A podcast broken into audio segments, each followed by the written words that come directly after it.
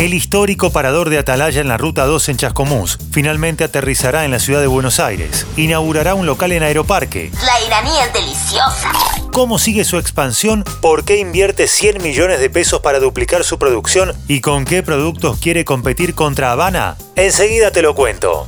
Soy Fernando Bolán y esto es Economía al Día, el podcast de El Cronista, el medio líder en economía, finanzas y negocios de la Argentina. Seguinos en nuestro canal de Spotify y escuchanos todas las mañanas.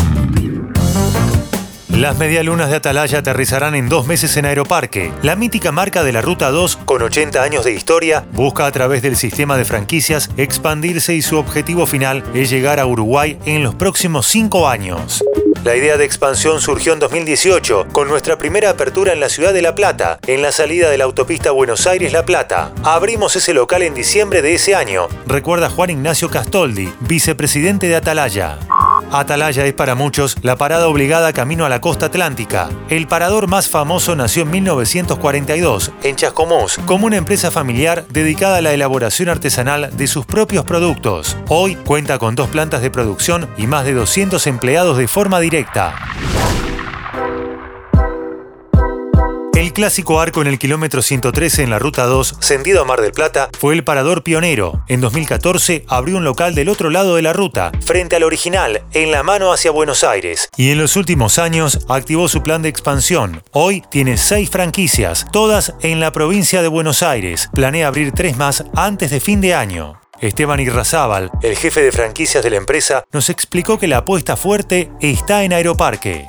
Es una propuesta que nos llegó hace mucho, pero que hoy está a punto de ser realidad. Será un local chico, un parador sin comedor, donde se podrá comprar nuestros productos y consumirlos bajo el sistema de takeaway, explica Irrazábal. El plan de expansión de la marca familiar llegó con una fuerte inversión en la planta de producción. Destinaron más de 100 millones de pesos para duplicar la capacidad productiva y de almacenamiento, focalizados sobre todo en las medialunas. Una gran pero gran medialuna.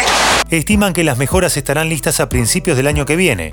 Hay ciertas demoras en las maquinarias que estamos adquiriendo como consecuencia de las trabas a las importaciones, agrega el empresario. La capacidad de producción hoy es de 10 millones anuales de medias lunas. No se trata de un número estable mes a mes, porque el verdadero boom se vive en la temporada de verano, cuando se alcanzan volúmenes récord. De hecho, en el verano de 2021 se llegaron a producir 1,5 millones de medias lunas por mes.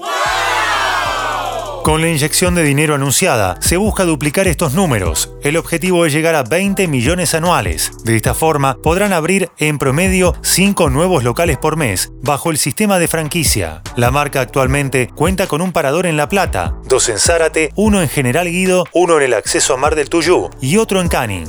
La estrategia de la empresa para seguir creciendo es mantener la calidad, pero con precios accesibles.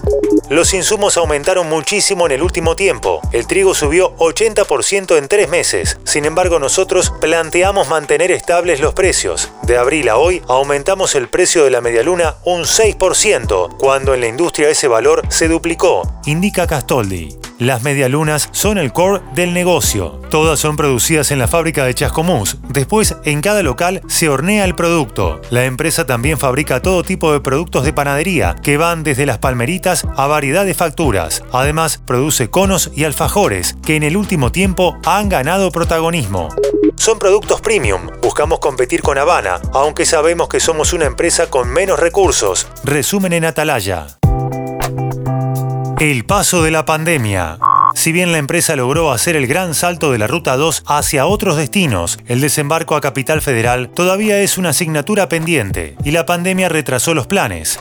Es una plaza complicada por la densidad. El objetivo es llegar en el corto plazo y el primer paso se está dando con Aeroparque. También queremos llegar a Zona Norte, a Vicente López y Olivos. El primer acercamiento a la ciudad de Buenos Aires se hizo en pandemia. La empresa consiguió un partner para instalar un centro de horneado en Coglan. El partner hacía viandas y el negocio le había caído mucho, por lo que Atalaya empezó a despachar medialunas para que se cocinaran en Buenos Aires y se vendieran online, llegando también a Villa Crespo y Mataderos. El próximo paso es abrir locales en Capital. Serán paradores chicos para tomar café y unas ricas medialunas. Esto fue Economía al Día, el podcast de El Cronista.